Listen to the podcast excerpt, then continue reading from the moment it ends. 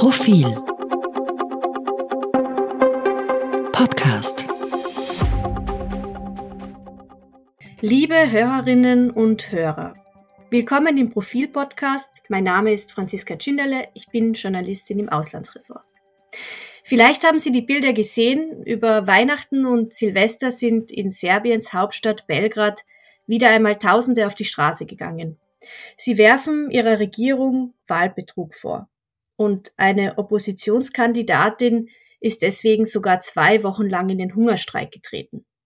Zur Erinnerung, am 17. Dezember fanden in Serbien Parlaments- und Lokalwahlen statt. Wir haben dazu unlängst eine Podcast-Folge aufgenommen, die wir in den Shownotes verlinken werden. Präsident Vucic und seine regierende Fortschrittspartei SNS kamen bei dieser Wahl auf 47 Prozent der Stimmen. Auf Platz zwei und relativ weit abgehängt war das proeuropäische Oppositionsbündnis mit rund 23 Prozent der Stimmen. In Belgrad, wo immerhin ein Drittel der Landesbevölkerung lebt, wurde es aber relativ knapp. Dort trennen Opposition und Regierungspartei nur wenige Prozentpunkte. Und die Opposition sagt jetzt, dass sich die SNS von Alexander Vucic den Sieg in Belgrad erschlichen hat. So sollen zum Beispiel Zehntausende Vucic-Anhänger in Bussen nach Belgrad gebracht worden sein, obwohl sie dort gar nicht leben. Internationale Wahlbeobachter und Wahlbeobachterinnen haben in ihrem Bericht auf eine Reihe von Unregelmäßigkeiten hingewiesen.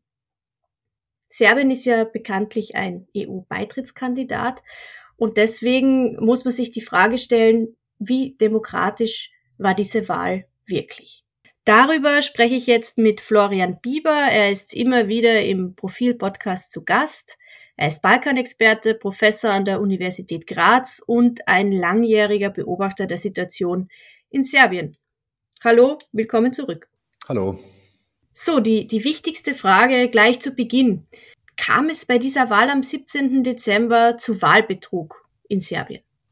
Ganz offensichtlich. Die Aussagen der OSZE-Wahlbeobachtermission kommen zum Schluss, dass es ähm, sehr ernsthafte Unregelmäßigkeiten gegeben hat. Diese Unregelmäßigkeiten erstrecken sich von Druck auf Wählerinnen und Wähler, Stimmkauf und äh, die, äh, die Teilnahme von Wählern und Wählerinnen, die eigentlich gar nicht an ihrem Wohnort gewählt haben. All das zusammen äh, ist schon eindeutig ein Hinweis auf Wahlbetrug, weil es, glaube ich, sich hierbei nicht um Zufälle handelt, sondern um etwas, was eine durchaus systematische Natur ähm, unterliegt und dementsprechend man davon reden kann, dass es Wahlbetrug ganz offensichtlich gegeben hat. Die genauen Beweise, die müssen noch erbracht werden, aber die Hinweise sind doch recht eindeutig und die Kritik der Wahlbeobachtermission ist sehr viel stärker, als wir das bei Wahlen in Serbien bisher oder auch in den anderen Ländern der Region in den letzten 10, 15 Jahren gesehen haben. Jetzt gibt's in den Berichten zahlreiche Unregelmäßigkeiten, die da dokumentiert oder zumindest erwähnt sind. Welche sind denn Ihrer Meinung nach die, die, die wichtigsten oder die gravierendsten? Also es gab sicherlich Stimmkauf. Ähm, das finden wir immer wieder bei serbischen Wahlen, wo auf verschiedenste Art und Weise Druck äh, auf Wähler gemacht wird, für die Regierungspartei zu stimmen. Ihnen wird entweder ein bereits ausgefüllter Wahlzettel in die Hand gedrückt oder auf andere Art und Weise wird Druck auf sie ausgeübt, dass sie für die Regierungspartei stimmen. Aber der wohl schwerwiegendste Vorwurf bei diesen Wahlen war, dass in Belgrad äh, Tausende Menschen kurzfristig vor den Wahlen dort angemeldet wurden. Und zwar Menschen, die eigentlich in Belgrad gar nicht leben und die damit die Unterstützung der Regierungspartei dort absichern. Denn das war sicherlich die kontroverseste Wahl von allen. Mhm. Äh, dieses Phänomen hat, ein, hat einen Namen. Auf Englisch sagt man dazu Voter Migration. Ähm, da werden also Wähler, Wählerinnen zum Beispiel Serben aus dem Kosovo, aus, aus Bosnien oder auch aus anderen Teilen, aus Provinzen Serbiens äh, in Belgrad angemeldet, obwohl sie dort gar nicht ihren Wohnsitz haben. Vielleicht können wir über das näher sprechen. Wie läuft denn so etwas ab? Das heißt, äh, ein, eine Person meldet sich bei der Polizei, meldet ihren Wohnort an und sagt, ich wohne jetzt in Belgrad bei einer Adresse. Und das hat offensichtlich ähm, bei Tausenden, äh, wir wissen nicht die genaue Zahl, äh, aber bei Tausenden so stattgefunden in den Wochen und Monaten vor der Wahl. Also als klar wurde, es gibt Neuwahlen im Dezember, auch für Belgrad, aber noch vor der Frist, äh, wo man sich dann als Wähler auch entsprechend anmelden muss. Das heißt, sie melden sich an, äh, an einer neuen Adresse, an einer fiktiven Adresse. Es gibt Berichte äh, von, äh, von äh, investigativen Journalistinnen, die darauf hinweisen, dass es in einigen Adressen, in äh, Gebäuden, in kleinen Wohnungen auf einmal 15, 20 Menschen angemeldet sind oder an Orten, wo eigentlich nur eine Ruine steht oder ein Haus noch im Bau sich befindet, dass auf einmal dort Dutzende Menschen neu angemeldet wurden. Das heißt, es sind ganz offensichtlich Personen, die dort nicht leben. Und es gibt auch am Wahltag immer wieder Berichte, gab Berichte von Menschen, die äh, sozusagen durch die Gegend irrten und gar nicht wussten, wo sie eigentlich hingehen sollen, weil sie sich in Belgrad überhaupt nicht auskennen, äh, sondern eben mit Bussen äh, aus anderen Teilen des Landes oder auch aus dem benachbarten Bosnien nach Belgrad gebracht wurden. Und es gab prominente Fälle, beispielsweise äh, hat ähm, äh, haben mehrere äh, bosnisch-serbische Politiker damit geprahlt, in Belgrad mitgestimmt zu haben, obwohl sie gleichzeitig Bürgermeister oder Minister in Bosnien sind. Und das kann eigentlich nicht sein, dass man bei einer Lokalwahl in Belgrad mitstimmt, obwohl man offensichtlich ein politisches Amt in Bosnien innehält und damit natürlich nicht in Belgrad leben kann. Jetzt spricht die Opposition äh, bei diesem Phänomen der Voter Migration von ungefähr 40.000 Menschen.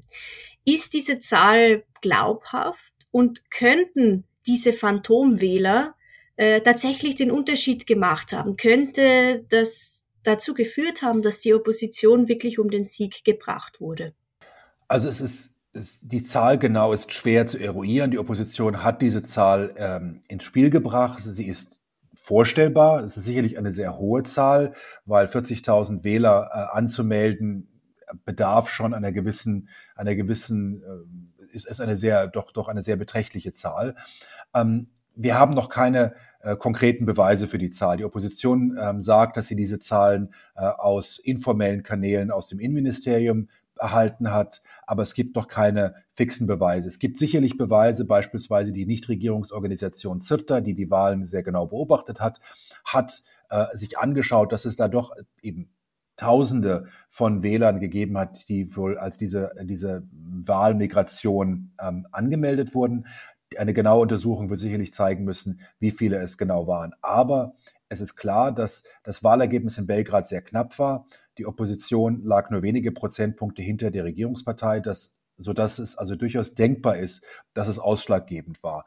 Natürlich muss man bedenken, weder die Regierungspartei die SNS noch die Opposition kamen alleine, würden alleine auf 50 Prozent kommen. Das heißt, dieser Unterschied würde nur bedeuten, wer die stärkste Kraft in Belgrad ist und nicht unbedingt, wer die Partei ist, die dann auch die entsprechende Regierung oder äh, die, die entsprechende Belgrader Stadtregierung bilden könnte. Und da sitzt natürlich die Regierungspartei immer noch am längeren Hebel. Mhm.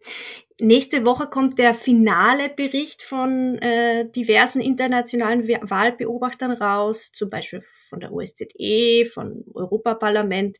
Es gab rund 480 äh, internationale Wahlbeobachter, auch aus Österreich waren da Abgeordnete dabei, die berichten über Unregelmäßigkeiten, zum Beispiel Stimmenkauf, Auffüllen von Wahlurnen oder dass das Wahlgeheimnis nicht respektiert wurde, dass Wähler und Wählerinnen immer wieder Fotos von ihrem Stimmzettel gemacht haben oder dass Wahlurnen nicht korrekt verschlossen wurden. Jetzt fragt man sich natürlich, wenn man diesen Bericht liest, sind das alles Einzelfälle? Kann das schon mal passieren bei einer Wahl oder hat das System?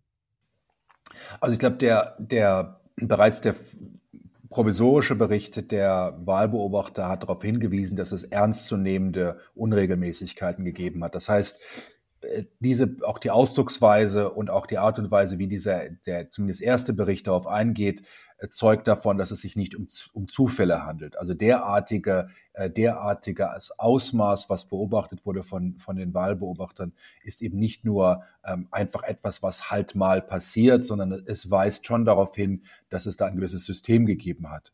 Ähm, es ist klar, dass die, auch die Regierungspartei ähm, von Präsident Vucic alle Institutionen kontrolliert, ähm, von der Wahlkommission, der, der landesweiten Wahlkommission, der Belgrader Wahlkommission bis hin zu allen anderen Institutionen, so dass man davon ausgehen kann, dass derartige Zwischenfälle nicht einfach nur ein Produkt des Zufalles sind, sondern eben tatsächlich Teil der Strategie der Regierungspartei sind mit der Absicht, ihre eigenen Erfolg abzusichern. Das war sicherlich auf der Landesebene weniger notwendig. Dort hat die Partei ein sehr starkes Ergebnis eingefahren. Natürlich muss man da bedenken, da gibt es andere Mechanismen der Manipulation, wie beispielsweise ähm, die Dominanz bei den, bei, in den Medien, äh, die Dominanz in, in, in, und andere Möglichkeiten, Druck und, äh, und Einfluss zu nehmen. Aber dort war es klar, dass die, dass die Regierungspartei auch ohne den Eingriff in die Wahlen selber gewonnen hätte. Ähm, aber äh, bei, in Belgrad zeigt es doch da, davon, dass es, ähm, dass sich dort möglicherweise die Regierungspartei nicht zu sicher war und deshalb versucht hat, nicht nur durch, äh, nicht unsystematisch, sondern durchaus systematisch versucht hat einzugreifen. Ja, da vielleicht ein kurzes Beispiel. Mir hat zum Beispiel ein Wahlbeobachter erzählt, dass der, wenn man Mitarbeitende der Wahlkommission in hohen Rängen mit diesen Unregelmäßigkeiten konfrontiert, die Reaktion ist, das, da könne man nichts machen. Das ist ja eigentlich ein, eine, ein Wahnsinn oder eine ko komplette Kapitulation, wenn ähm, die Wahlkommission, die sicher gehen soll, dass Wahlen korrekt ablaufen, sagen, sie können bei, bei Missständen, bei Unregelmäßigkeiten nichts tun. Sie sind ja dafür da, eigentlich diese Missstände ähm, aufzudecken. Genau, es ist letztlich einfach nur ein Hinweis darauf, wie wenig unabhängige Institutionen es noch in Serbien gibt. Das heißt, diese Institutionen ähm, sehen sich einfach als Handlanger der Regierungspartei und haben auch keinen eigenen Spielraum. Das heißt, sie machen das, was ihnen von der Partei mitgeteilt wird. Ähm, und wir sehen also auch ganz klar in den Aussagen des Präsidenten und der hohen Regierungsmitglieder nach den Wahlen, dass es überhaupt keine Bereitschaft gibt, äh, sich mit diesen Vorwürfen auseinanderzusetzen, weil natürlich, und das kann man davon, kann man ausgehen, äh, weil sie von Regierungsseite oder von der Parteiseite angeordnet wurden. Das heißt, wenn es zwischen nur einzelne unabsichtliche Zwischenfälle gewesen wären, dann gäbe es ja keinen Grund seitens der Regierungspartei, nicht eine Untersuchung, eine kritische Untersuchung anzuordnen. Und das ist auch ein weiterer Hinweis darauf, dass es sich hiermit um eine äh, sehr viel weit angelegte und auch geplante Aktion handelt. Wie hat denn die Regierung bisher auf diese Kritik, die Berichte und vor allem auch die Proteste reagiert? Also die, die, die Regierungspartei, äh, Regierung und Präsident haben jegliche Kritik eigentlich abgelehnt. Äh, wir sehen immer wieder auch den Vorwurf, dass der Westen dahinter stecken würde.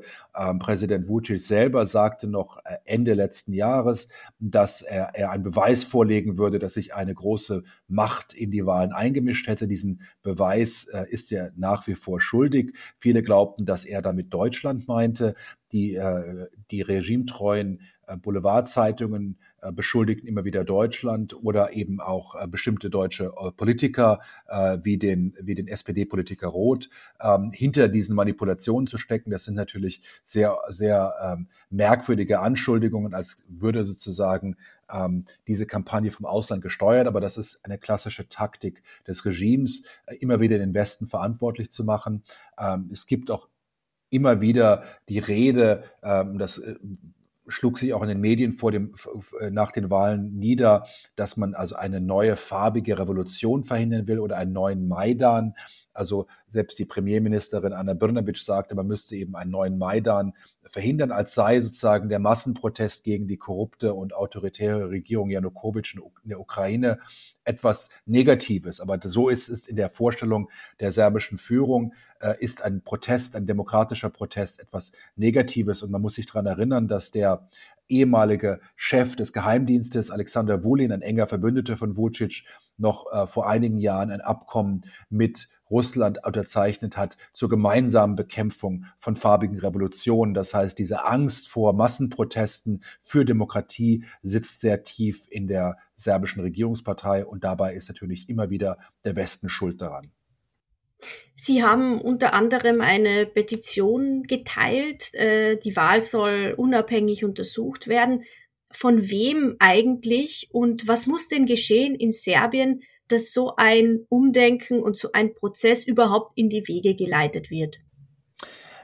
weil die serbischen Institutionen gekapert wurden von der Regierungspartei, kann man nicht von den serbischen Institutionen eine unabhängige Untersuchung der Vorwürfe äh, ausgehen. Deshalb bedarf es einer internationalen ähm, Vorgehensweise und in der Petition wird vorgeschlagen, Institu äh, verschiedene äh, Organisationen, der Europarat äh, gibt es ähm, in, innerhalb des Europarates gibt es Experten äh, innerhalb der Europäischen Kommission, der Europäischen Union und der OSZE, dass gemeinsam diese drei Institutionen sich beschäftigen mit den Vorwürfen das ist nichts, äh, nichts Neues. Das gab es bereits bei anderen Vorwürfen von Unregelmäßigkeiten. Die Europäische Union insbesondere sollte aufgerufen sein. Serbien ist nach wie vor ein Beitrittskandidat. Es befindet sich in Verhandlungen für eine EU-Mitgliedschaft. Und dazu gehört auch ein klares Bekenntnis zur Demokratie und Rechtsstaatlichkeit. Somit hat die Europäische Union nicht nur einen Hebel, aber auch eine Verantwortung, das von Serbien einzufordern. Und wir sehen eigentlich bedauerlicherweise, dass außer äh, sehr verhaltener Kritik in den Tagen nach den Wahlen wir wirklich keine klare Stellungnahme seitens der Union gehört haben, zu sagen, diese Wahlen sind problematisch, da gehört, äh, da, da muss es eine Untersuchung geben, um diesen Vorwürfen nachzugehen. Ähm, und diese Art der EU-Intervention sollte eigentlich selbstverständlich sein die haben wir gesehen in Nordmazedonien, als es nicht zu Wahlmanipulation kam, aber zu Vorwürfen des Machtmissbrauchs 2015 durch die Opposition. Da schaltete sich die Kommission vermittelnd ein. Und das war entscheidend, um sicherzustellen, dass es zu einem demokratischen Machtwechsel kommen konnte von einer Regierung, die ganz offen versucht hat, den Staatsapparat unter die eigene Kontrolle zu bringen. Das heißt, da bedarf es sehr viel mehr westlicher europäischer Intervention, weil es die Institutionen sind, die in der Lage sind, kritisch sich mit den Vorwürfen auseinanderzusetzen. Eine letzte Frage. Gehen Sie davon aus, dass die Proteste weitergehen, also auch dieses Wochenende und äh, dass tatsächlich irgendwann die Wahl zumindest in Belgrad wiederholt werden könnte? Ich gehe schon davon aus, dass die Proteste weitergehen. Also ich glaube, dass ähm, wir gesehen haben, dass es sehr viel Unzufriedenheit gibt. Diese Unzufriedenheit hat zu in den letzten fünf Jahren, fast jedes Jahr gab es eine große Protestbewegung in Serbien, ähm, die äh, immer wieder gezeigt hat, wie viele äh, wie viele Bürgerinnen und Bürger in Serbien unzufrieden sind mit der Lage. Es gab Zehntausende, die vor dem Sommer auf die Straße gegangen sind. Und äh, es gab Tausende, die jetzt in, nach den Wahlen auf die Straße gegangen sind. Das heißt, ich gehe mal davon aus, dass die Proteste weitergehen werden. Natürlich, die Proteste alleine werden nicht genug Druck aufbauen können für die Regierung. Ähm, die Regierung ist sehr gut, Proteste einfach zu ignorieren und zu hoffen, dass die dann früher oder später im Sande verlaufen bis zur nächsten Protestwelle. Das heißt, die Proteste bedarf, für die Proteste erfolgreich zu sein, bedarf es auch Druck und ähm, Unterstützung von außen, um sicherzustellen, dass die Regierung ihnen Gehör schenkt. Denn die Regierung selber hat kein Interesse daran, die Wahlen zu wiederholen. Man versucht, glaube ich, sehr schnell zur Tagesordnung überzugehen und auch mit anderen Themen abzulenken. Denken, man kann zum Beispiel daran denken, dass der Kompromiss mit Kosovo bezüglich der Nummernschilder auch ein Versuch war, westliche Kritik abzuweisen und zu sagen, wir machen ja Kompromisse mit dem Kosovo, deshalb übt keine Kritik an uns wegen den Wahlen aus. Und das ist natürlich eine Gefahr, dass man die Regierung damit versucht, ähm, westliche Kritik den Wind aus den Segeln zu nehmen und äh, versucht, somit Zeit zu gewinnen. Ja, die Regierung in Serbien will zur Tagesordnung zurückkehren. Die Frage ist, wie wird die EU mit diesen Vorwürfen umgehen?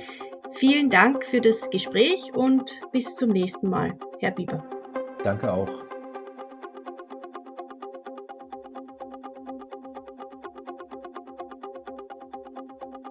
Mehr zum Thema auf Profil.at.